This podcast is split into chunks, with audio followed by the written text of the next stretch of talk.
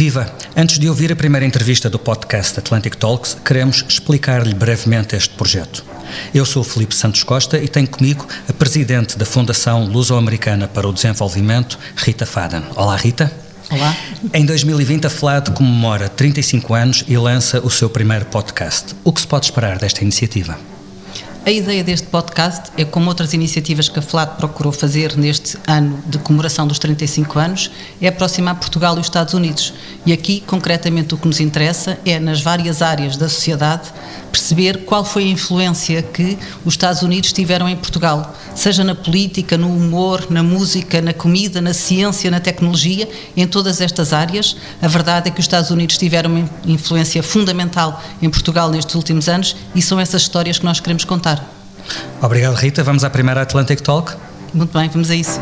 Mr. Gorbachev, tear down this wall. That a plane has crashed into one of the towers of the World Trade Center. Our war is a war against evil. The United States killed Osama bin Laden, leader of Al Qaeda.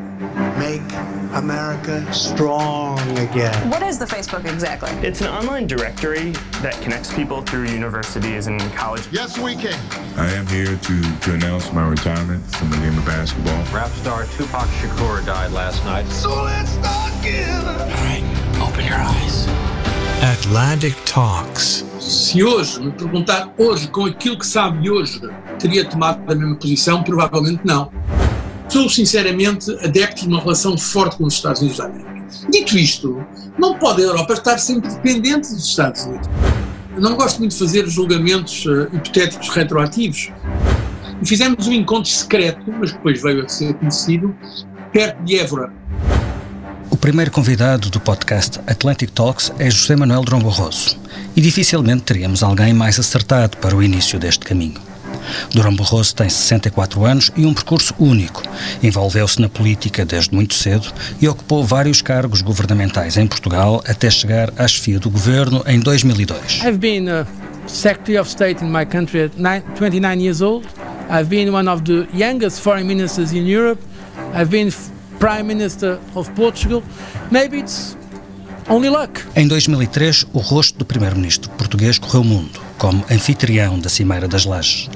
Mas o mundo ainda estava apenas a descobrir o homem que Portugal conhecia bem e tratava por Durão. E apesar do nome com um ditongo não facilitar uma carreira internacional, ela aconteceu mesmo. Em 2004, pela primeira vez, um português foi escolhido para o cargo mais importante da União Europeia.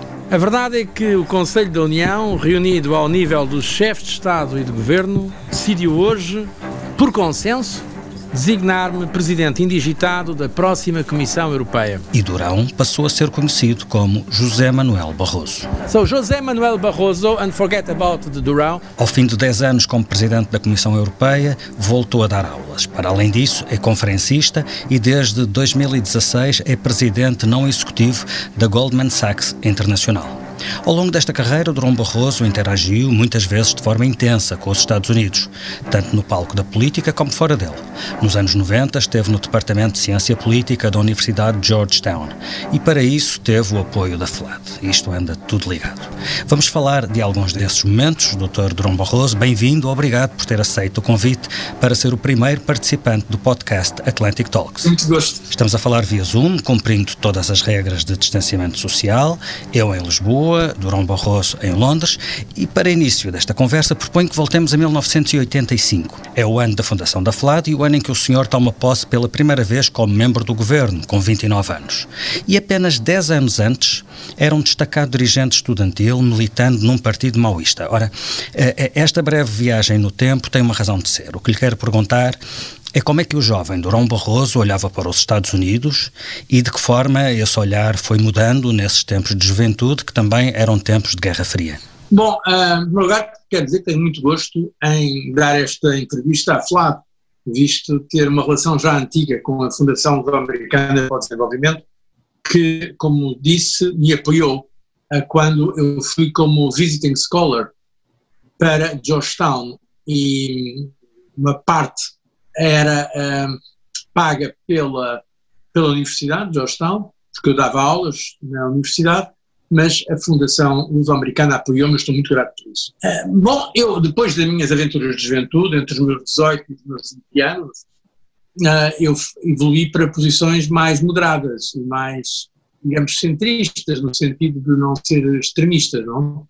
E, portanto, eu já em 76, 77 estava muito perto do PSD, por muitos conhecimentos que tinha na Faculdade de Direito de Lisboa, onde havia muitos dirigentes um, do PSD, incluindo o atual Presidente da República, uh, com quem eu já privava desde 1973, ainda antes do, do, do 25 de Abril, portanto.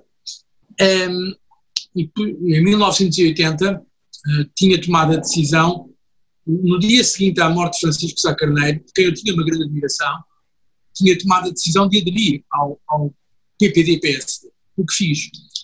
Uh, por isso, a minha posição foi, desde muito cedo, desde os meus 20 anos, uma posição uh, pró-europeia, decididamente pró-europeia, e também uh, pró-atlanticista. Uhum. Até porque, na altura em Portugal, a seguir à Revolução de 25 de Abril, que eu tinha apoiado com todas as forças, eu, foi um dos dias mais felizes da minha vida, foi o 25 de Abril de 74. Estive, aliás, no Largo do Carmo, assisti à queda do regime uh, fiquei contente pela, pela chegada da democracia. Eu já estava antes em vários movimentos, sem saber que movimentos eram. Eu tinha menos de 18 anos, tinha acabado de fazer 18 anos quando foi o 25 de Abril, eu já andava em muitos movimentos anticolonialistas, em manifestações de estudantes, um, mas depois, no 25 de Abril, também percebi que poderia haver um perigo de uma chamada ditadura de sinal contrário, porque o Partido Comunista, a meu ver, eh, tomou poder em algumas áreas da sociedade portuguesa, incluindo a universidade, sem eleições e procurando controlar uh, o país. Nos sindicatos, nas associações de estudantes e através do governo, nomeadamente no governo, no quinto governo. Portanto, aí fui desenvolvendo uma posição que era, portanto, pró-europeia, mas também anti-União Soviética. Uh, e, naturalmente, pró-atlântica, pró-atlantista, digamos assim. É por isso que me encontra em 1985 um, num governo, uh, um governo do Partido Social Democrata, um, convictamente europeísta e atlantista. Uh, Lembra-se de quando foi a primeira vez que visitou os Estados Unidos? Olha, por acaso não me lembro. Lembro-me muito bem quando, depois de estar 10 anos no governo, uh, e um ano que fiquei também na, na Assembleia da República, quando aliás fui presidente da Comissão de Negócios Estrangeiros e Cooperação, ter ido para os Estados Unidos, onde passei dois anos académicos, de 1997, 98 e 98, 99.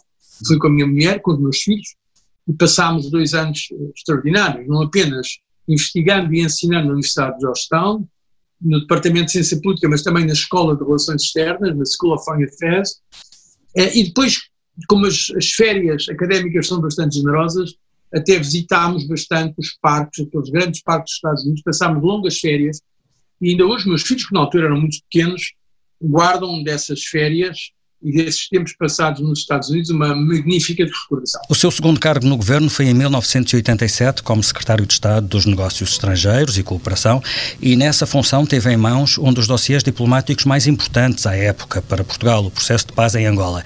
E aí interagiu com os Estados Unidos, que eram, como a União Soviética, observadores desse, desse processo. O que é que recorda da articulação com os Estados Unidos no processo de paz em Angola? Bom, de facto foi um momento muito importante para Angola, também para Portugal, que está muito ligado a Angola, e para a minha própria experiência. Fomos nós que lançámos o processo de paz. Não houve intervenção nenhuma americana ou da União Soviética ou qualquer outro país. Aliás, foi uma grande surpresa na comunidade diplomática internacional. Uh, eu tive, digamos, luz verde do então presidente de Angola, presidente Eduardo Santos, foi no dia 20 de março de 1990, na independência da Namíbia. Encontrei-me lá com ele, nesse, em Vinduque.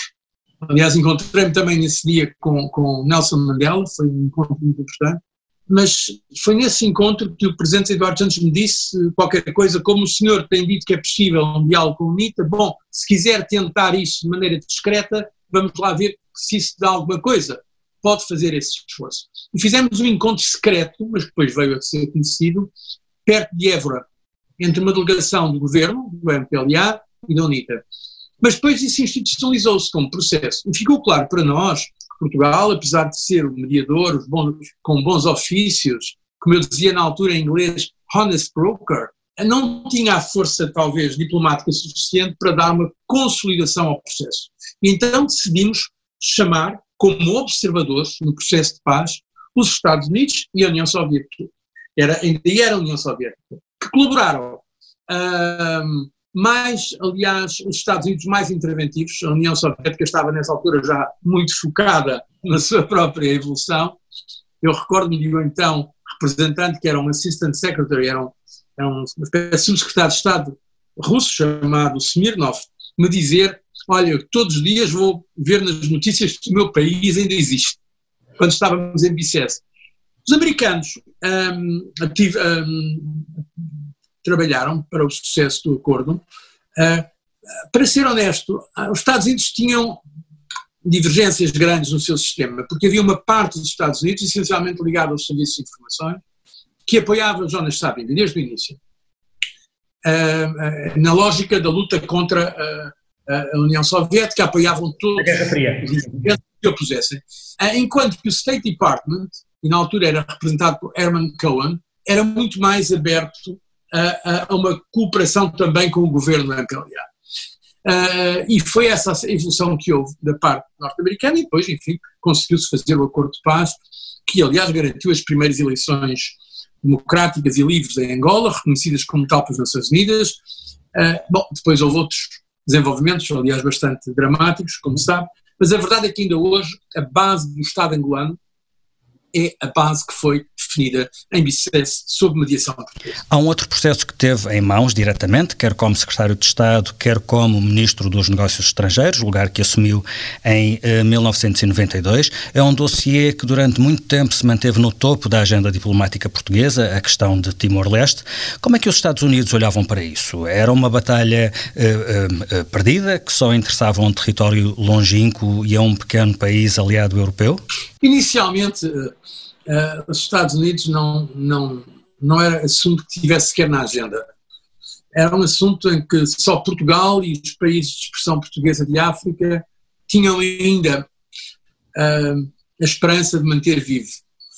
Um, sobretudo porque a Indonésia era e é um país importante, a Indonésia é o maior país muçulmano do mundo, no mundo muçulmano era considerado o mais construtivo, porque não tinha fundamentalismo, uh, tinha tido apoio dos Estados Unidos precisamente na invasão de Timor, cá está, porque também Timor foi vítima da, da chamada Guerra Fria, e na altura havia uh, o apoio americano uh, a, a, ao esmagamento do movimento comunista na, na Indonésia, e o, o, alguns dos, dos líderes do movimento de independência de Timor estavam ligados a ideologias marxistas ou marxistas-leninistas, Portanto, havia essa situação, eh, mas depois a verdade é que, eh, em grande parte graças à União Europeia, porque foi na União Europeia que nós começámos a levar a questão de Timor-Leste e a dizer que bloquearíamos em grande parte as relações da União Europeia-ASEAN, eh, a Associação dos Países do Sudeste Asiático, se não houvesse uma defesa dos direitos humanos em Timor-Leste, foi depois que conseguimos progressivamente abrir a porta, eu até disse na altura, pôr o pé na porta, de maneira a que a porta da independência de Timor-Leste não se fechasse, e progressivamente ir abrindo a porta. E de facto foi aí que começámos com conversações diretas entre Portugal e Indonésia, fui eu próprio como ministro dos estrangeiros e o ministro uh, indonésio, Ali Alatas, sob a mediação do secretário-geral das Nações Unidas, na altura, Boutros Boutros Ghali. E depois os Estados Unidos tiveram alguma simpatia pela causa de Timor-Leste e apoiaram, uh, mas a verdade é que inicialmente não era essa a posição. Mas para ser justo, nem americana nem de outros, nem a maior parte dos países europeus dizia para não esquecermos isso. A própria Igreja Católica, como eu falei na altura com o Papa, uh, embora o Papa João Paulo II uh, me tivesse sempre recebido com grande simpatia, dizendo que rezava todas as noites por Timor-Leste, e foi lá, a Timor-Leste, A verdade é que a Igreja Católica, a posição era que não nos apoiaria numa independência para Timor-Leste, apoiava só para a autonomia regional, linguística, cultural e religiosa, porque era considerada uma causa perdida. Mas, como se vê, às vezes, os chamados realistas não têm razão e vale a pena lutar pelas causas em que acreditamos. We will discuss today our mutual desire to fight terror. And I appreciate the government of Portugal for its strong support in the war against terror. Agora proponho-lhe que façamos fast forward. O senhor, em 2002, é eleito primeiro-ministro. O mundo vivia e ainda viveria por muito tempo nas ondas de choque do 11 de setembro e da chamada Guerra ao Terror. Ora, em 2003, Portugal entra nessa história como anfitrião da Cimeira das Lajes, que deu luz verde à Segunda Guerra do Iraque, com um, George W. Bush como presidente dos Estados Unidos. Ora, a Guerra do Iraque dividiu profundamente a Europa. Por que é que, para si, era tão importante estar na primeira linha do apoio a essa resposta militar? A maioria dos países europeus apoiou a posição americana. Às vezes uh, não se tem noção disso, porque se pensa que a França e a Alemanha não apoiaram, não. A França e a Alemanha foram muito vocais nessa oposição. E, obviamente, a França e a Alemanha têm um peso, mas países como a Inglaterra, como a Itália, a Espanha, a Holanda, acho eu que todos os países da Europa Central e do Leste, incluindo os países bálticos, a maior parte apoiou a posição americana. A minha posição foi muito prudente desde o início. A minha posição, exprimia quatro vezes no Parlamento português, foi nós não queremos a guerra, mas não somos nós, Portugal, que decidimos se há uma guerra ou não. Mas se houver uma guerra entre os Estados Unidos, uh, o nosso maior aliado, uma grande democracia e um regime como o regime de Saddam Hussein, nós não podemos ser neutros. Temos que apoiar politicamente o nosso aliado. E, diferentemente de outros que participaram na invasão, uh, nós não o fizemos nós só enviámos um pequeno contingente da Guarda Nacional Republicana depois de haver um apelo nesse sentido pelas Nações Unidas para a estabilização do Iraque. Portanto, é preciso ter a nossa posição com o equilíbrio que ela teve. Ah, aliás, na altura em que aceitei que fosse no, nos Açores, essa cimeira, pus como condição que fosse um último apelo para que uh, Saddam Hussein aceitasse que fossem lá a monitores, nomeadamente dos Estados Unidos, verificar a existência ou não das chamadas armas de destruição maciça. Mas a verdade é que não ficou para a história como a última hipótese da paz, ficou para a história como o primeiro momento da guerra. Exato, é verdade, mas uh, estou-lhe a dizer as nossas motivações, isso está amplamente documentado. Uh, temos esses telegramas todos, temos essa, o trabalho que fez o meu, gabinete e o Ministério dos Negócios Estrangeiros, uh, diretamente com, na altura, a senhora Condoleezza Rice, a fazer o, o drafting das conclusões. Esta é a verdade. Uh, e a verdade deve ser dita. Uh, também é preciso lembrar uma coisa que às vezes as pessoas esquecem. Na altura, isto não era apenas a posição do presidente George W. Bush, era a posição do Bill Clinton, que falou comigo a pedir que Portugal tomasse aquela posição. Era a posição da senhora Nancy Pelosi, atual chefe, a presidente do Congresso. Na altura, ela era a chefe da, da, dos democratas na Câmara dos Representantes. Aliás, mandou-me uma carta a dizer que os Estados Unidos nunca esqueceriam a posição que Portugal tomava ao lado dos Estados Unidos nessa matéria. Não? Portanto, a nossa posição não foi uma posição, digamos, ideológica ou, ou belicista, como às vezes se diz. Foi uma posição em que ponderámos o facto de haver o nosso maior aliado, os Estados Unidos da América do Norte, dúvida o aliado mais importante de Portugal, que nos pedia um apoio político, e também o nosso mais antigo aliado dos Estados, uh, o Reino Unido, nos pedia isso, na altura, com Tony Blair, e a Espanha, o nosso único vizinho, que nos pedia isso. Portanto, tudo visto e ponderado, tomámos essa decisão, que é uma decisão que eu sei que é controversa, uh, legitimamente controversa, até porque, infelizmente, depois não se verificou aquilo que nos tinha sido comunicado, era que haveria armas de destruição maciça no Iraque. Pelo contrário, o que se verificou é que não existiam armas de destruição massiva. Olhando para trás, continua a achar que tomou a decisão certa na altura? Com a informação que tinha na altura, acho que sim. Se hoje me perguntar, hoje, com aquilo que sabe hoje, teria tomado a mesma posição? Provavelmente não. Até porque eu acho que depois houve erros muito graves na forma como foi gerido todo o processo do Iraque. Erros gravíssimos a ideia de querer, por exemplo, uh, uh, passa a expressão, uh, limpar toda a administração do Iraque foi um erro completo.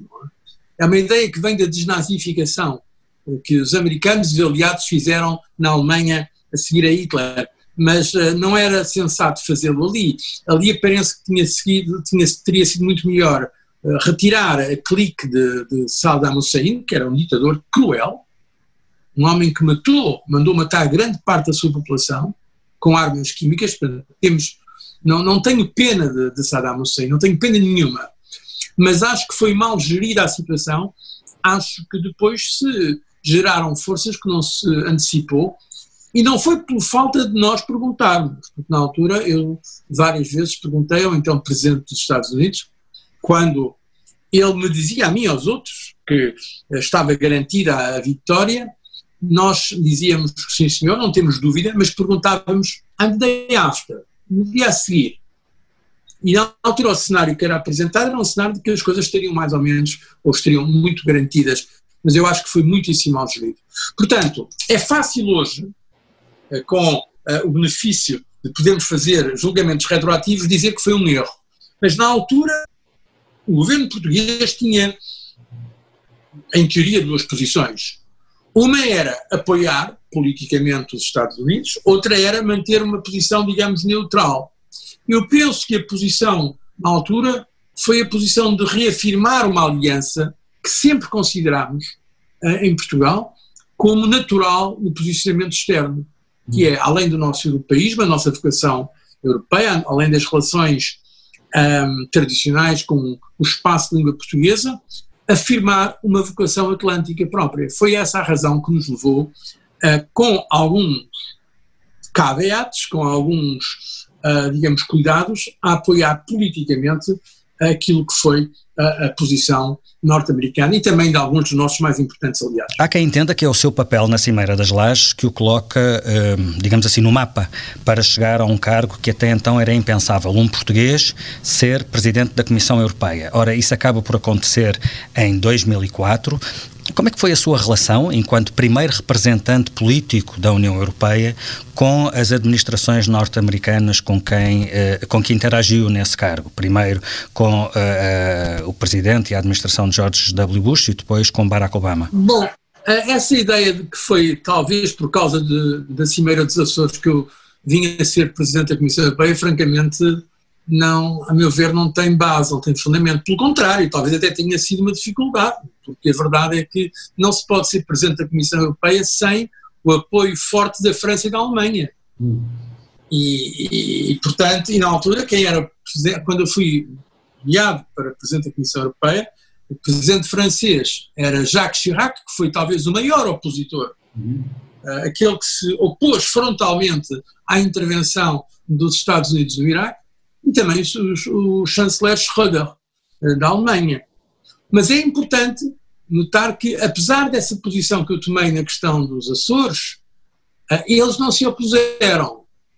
Porquê? Porque eu expliquei-lhes na altura também, eu era Primeiro-Ministro, expliquei-lhes, falei aos dois, a explicar por que razão Portugal tomava aquela posição. E eles compreenderam a nossa. Obviamente, teriam preferido outra posição, mas compreenderam perfeitamente, porque nós apresentámos razões que eles entenderam. Eu fui, de facto, depois escolhido pelos meus colegas no Conselho Europeu, os outros primeiros ministros, para uh, me candidatar à presença da, da, Comissão Europeia e fui eleito uh, no, Parlamento Europeu, fui eleito duas vezes. Aliás, foi a primeira vez que alguém foi eleito duas vezes, já tinha havido mandato duas vezes do, de Jacques Delors, mas na altura não era o Parlamento que exigia, elegia o Presidente da Comissão. Portanto, tenho muita honra nisso, porque não é fácil. Posso dizer-lhe que não é fácil ser eleito Presidente da Comissão Europeia Imagino no Parlamento Europeu em que, uh, e sobretudo duas vezes, até agora ninguém o foi mais, um, mas uh, de facto porque as pessoas reconheciam em mim que tinha uh, uma posição pró-europeia e não desconheciam que também era um atlantista, por assim dizer. Depois tive as relações com o Presidente George W. Bush, obviamente que já nos conhecíamos, isso facilitou bastante, eh, tive vários encontros com ele. Aliás, um muito importante, foi o encontro em 2008, a seguir ao início da crise financeira, à queda do banco Lehman Brothers, em que eu próprio e Sarkozy, que tinha a presidência rotativa da, da União Europeia, do Conselho da União Europeia, fomos sugerir ao presidente Bush que tomasse uma iniciativa para ir além do G8. Na altura ainda havia o G8 com a Rússia, pois a, a crise financeira exigia de todo o mundo, da comunidade internacional, uma resposta muito mais vigorosa. Surgiu o G20, a nível de chefe de Estado e de Governo. E eu estive nessa reunião em, em Camp David, com George W. Bush, em que ele uh, prometeu estudar o assunto e ver se podia encontrar uma, uma fórmula. Nós até sugerimos que fosse em Nova Iorque a primeira reunião, mas foi em Washington já depois da eleição da Barack Obama, mas ainda com o presidente Bush naquela transição. Uh, portanto, aí com o presidente Bush tive boas relações sempre. Depois veio o presidente Barack Obama, que eu não conhecia. Nós ficámos muito felizes na, na Europa com a eleição de Barack Obama. Barack Obama significava muito uh, uma certa uh, visão daquilo que nós achávamos europeia, em termos de valores, em termos de, de direitos humanos, em termos de moderação, em termos de uma combinação de, de, de mercados livres, mas também com algum compromisso social. E ele esteve à altura dessa expectativa, eh, porque a eleição de Barack Obama foi olhada como um evento histórico e por muitas razões. Eh, as coisas mudaram de facto? Obama representou mesmo uma mudança? Eu acho, eu acho o seguinte: Barack Obama foi dos políticos até hoje mais inteligentes que eu conheci. É, um, é o grande advogado norte-americano. Eu também fiz curso de Direito norte-americano, logo a seguir à minha licenciatura, e ele é um formado em Direito por Harvard, que é uma das maiores escolas de Direito nos Estados Unidos, é um homem inteligente, rápido. Para mim ele tem uma grande componente intelectual, mas eu acho que politicamente ele, hum, digamos assim, pelo menos em relação à Europa, podia ter feito mais. Ele não teve aquele compromisso instintivo, intuitivo, uh, que vem desde o final da Segunda Guerra Mundial, da Aliança Transatlântica. Ele não tinha isso. Ele chegava lá racionalmente, porque é um homem muito racional, e, por exemplo, quando se foi do referendo do Brexit, ele tomou posição apaixonadamente a favor da Europa, uh, recomendando aos ingleses que não votassem em favor do Exit, aliás, sem grande sucesso, mas a culpa não será dele. Mas a verdade é que eu lembro de conversas que tive com o Presidente Obama, onde ele na altura me dizia que para os Estados Unidos agora a prioridade era a Ásia, porque a Ásia era onde estava o grande crescimento económico. Depois ficou muito surpreendido quando os países europeus, quase todos, incluindo o Reino Unido, aderiram à iniciativa chinesa de criação do Banco Africano de Infraestrutura eh, de, de, de Desenvolvimento. Uh, obviamente que se os Estados Unidos podiam fazer o pivô para a Ásia, também a Europa pode fazer um pivô para a Ásia. Bom, acho que ali houve algumas algumas hum, debilidades, devo dizer, com pena, porque eu acho que foi uma oportunidade perdida, porque nós tínhamos as condições ideais.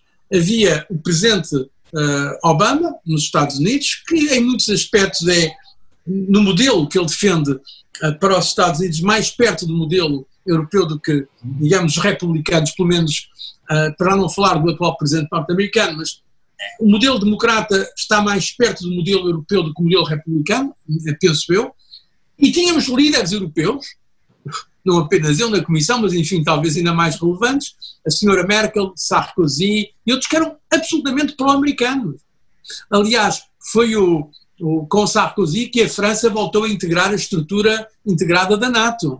Portanto, podíamos ter feito muito mais coisas juntos. Portanto, a sua leitura é que Obama percebia o que estava em causa e a oportunidade que existia para ir mais longe, não discordava disso, mas o contexto internacional de emergência da Ásia fez com que a relação com a Europa acabasse por sofrer dessas debilidades que identifica.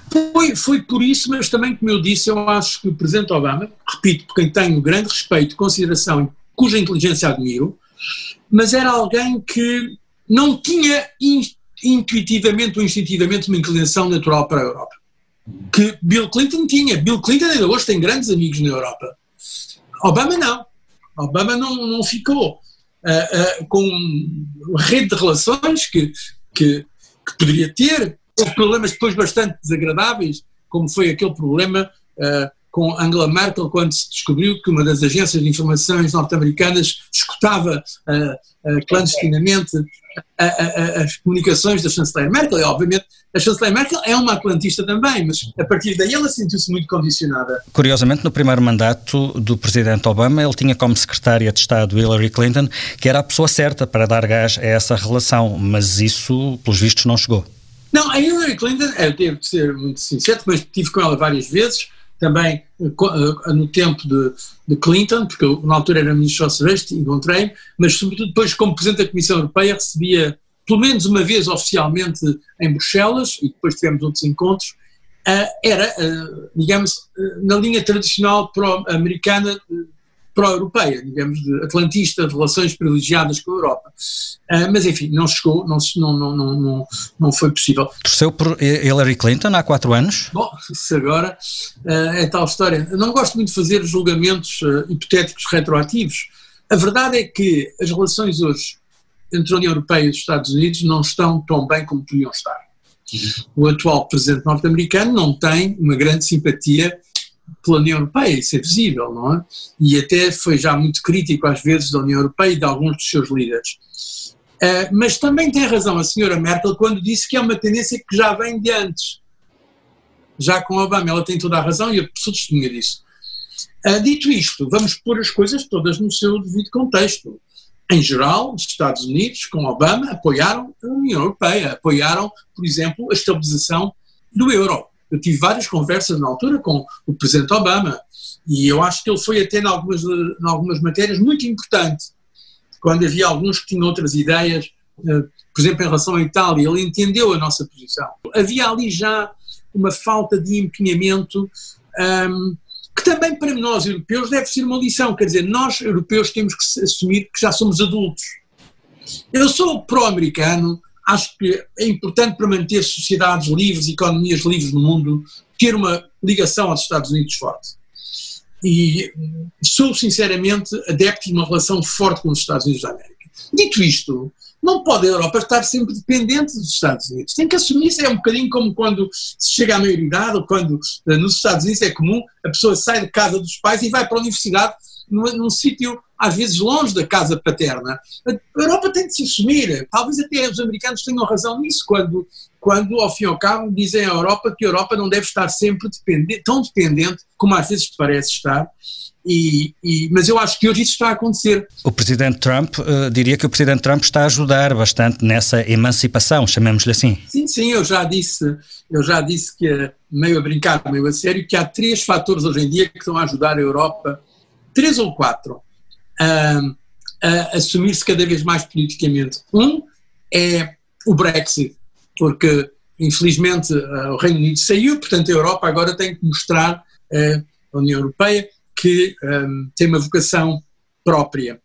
Outro é Putin, porque uma Rússia mais agressiva, sem dúvida, leva os europeus a pensar duas vezes antes de se fragmentarem do ponto de vista internacional. Outra também é uma, uma China mais uh, assertiva ou afirmativa. E a quarta é uma América mais, uma administração americana mais imprevisível, vamos dizer assim, não? Em relação à Europa. Portanto, são fatores que, a meu ver, aconselham a União Europeia a assumir-se estrategicamente com maior clareza.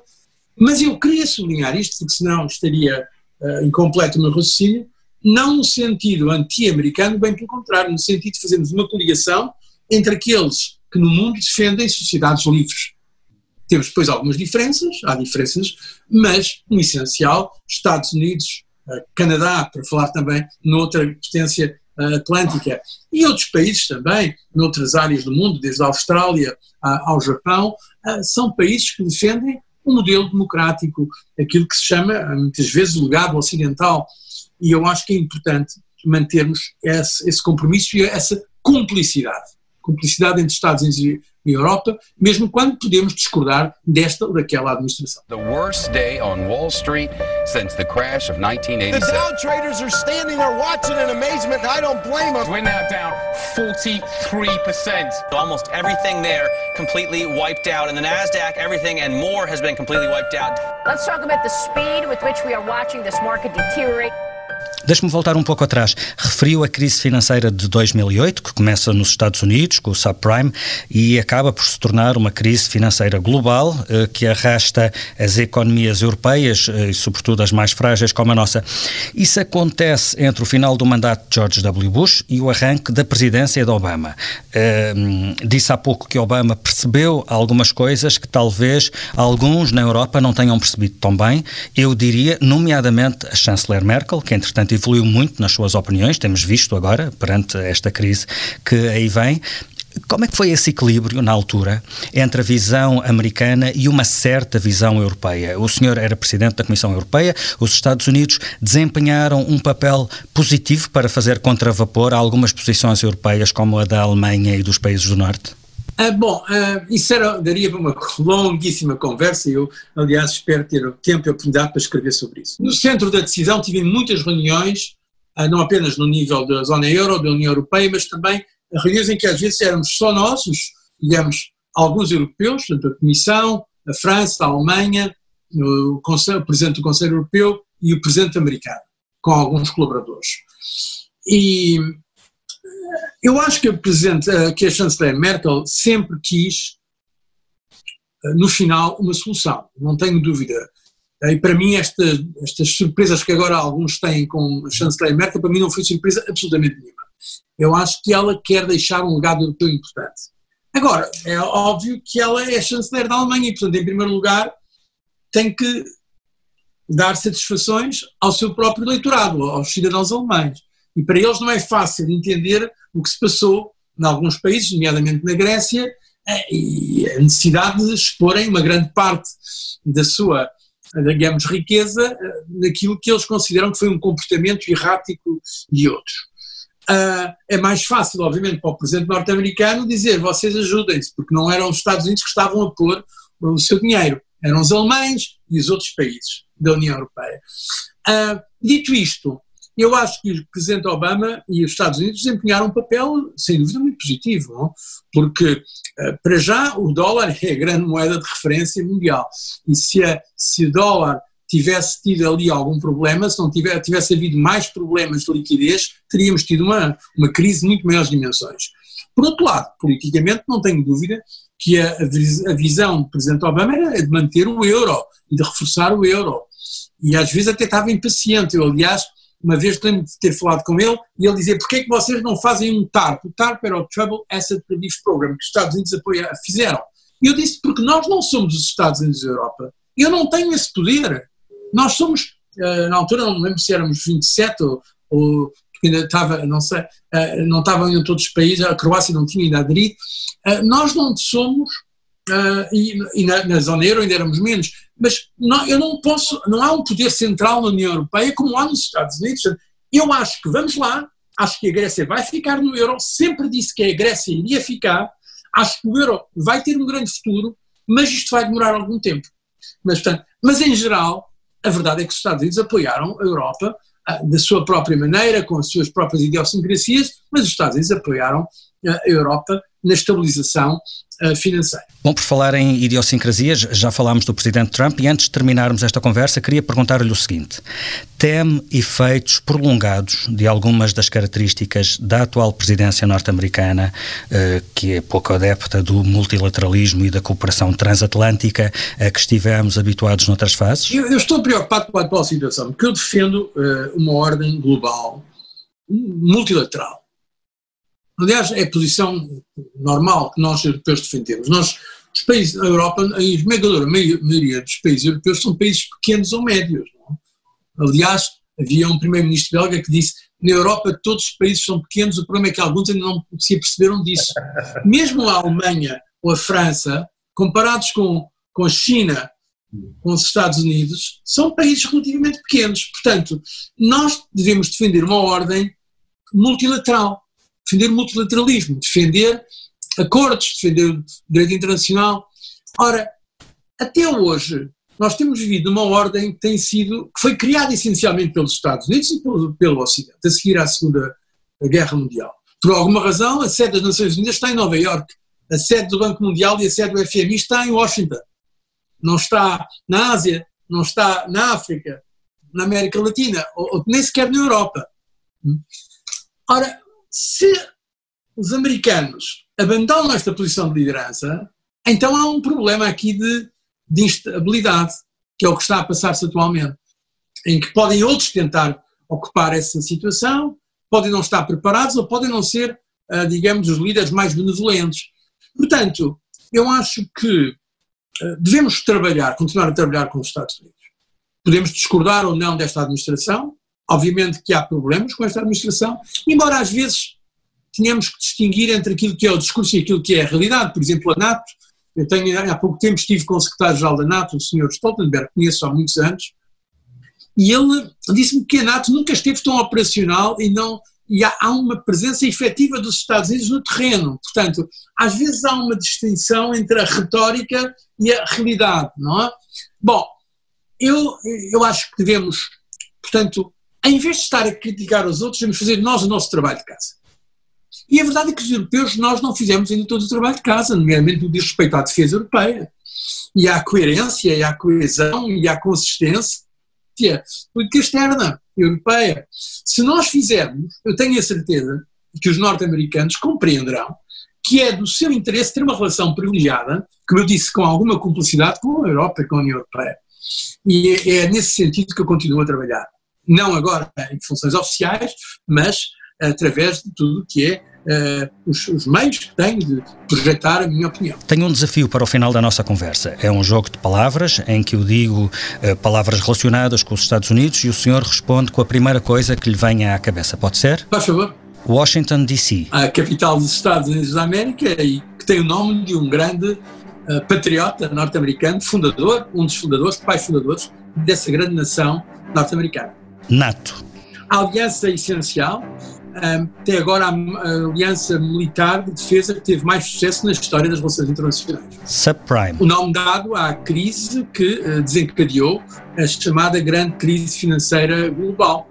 Foi o início, o detonador de uma crise que via a ter na Europa uh, uma manifestação muito mais grave, para além da dimensão financeira, uh, propriamente dita, a dimensão da dívida, da crise da dívida soberana. Casa Branca. Casa Branca é o nome dado ao edifício presidencial, à sede do poder presidencial norte-americano. Lá estive muitas vezes, lá fui recebido por vários presidentes uh, e é de facto uh, um símbolo importante não apenas para os Estados Unidos, mas eu diria para toda, todo o mundo ocidental. Dizem que a Casa Branca é surpreendentemente pequena, que é mais pequena do que parece, é assim? Sim. É, é.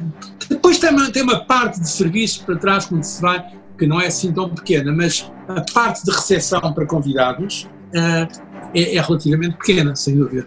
a própria chamada tal oval é relativamente pequena. O meu gabinete em Bruxelas era maior, devo dizer, do que, do que a sala oval dos Estados Unidos, do Presidente dos Estados Unidos. Últimas duas palavras, Georgetown. Ah, Georgetown é uma parte de Washington DC, onde está a Universidade de Georgetown, onde eu passei uh, como uh, professor visitante uh, dois, quatro magníficos semestres com a minha família e onde, aliás, depois tive a honra de receber o doutoramento honoris causa. Por isso, é uma universidade, a primeira universidade católica criada nos Estados Unidos, em 1789. É uma universidade com grandes tradições e é que eu, neste momento, me sinto bastante ligado. 11 de setembro. 11 de setembro foi um momento trágico para a América e para o mundo. Foi um choque. A grande potência norte-americana perceber que podia ser atingida no seu próprio território da forma cruel e tão dramática como foi. E acho que foi um, um, um aviso, um aviso terrível para a vulnerabilidade que as nossas democracias têm relativamente à ameaça terrorista. Muito bem, chegamos ao fim do nosso tempo. Na verdade, até o esticámos um bocadinho, mas enfim, julgo que valeu a pena. Agradeço-lhe mais uma vez, Dr. Dorão Barroso, a disponibilidade para esta conversa e para cortar a fita do podcast Atlantic Talks. O senhor já tem muitas inaugurações no currículo. Não sei se já alguma vez tinha inaugurado um podcast. Fica, fica também com essa? Terei muito gosto. Muito obrigado, muito obrigado. E já a seguir, pode ficar a saber quem é o nosso próximo convidado. Uh, num concerto meu podem estar crianças, uh, homens de 65 anos, uh, adolescentes, universitárias, quarentonas, todo tipo de pessoa. Até breve.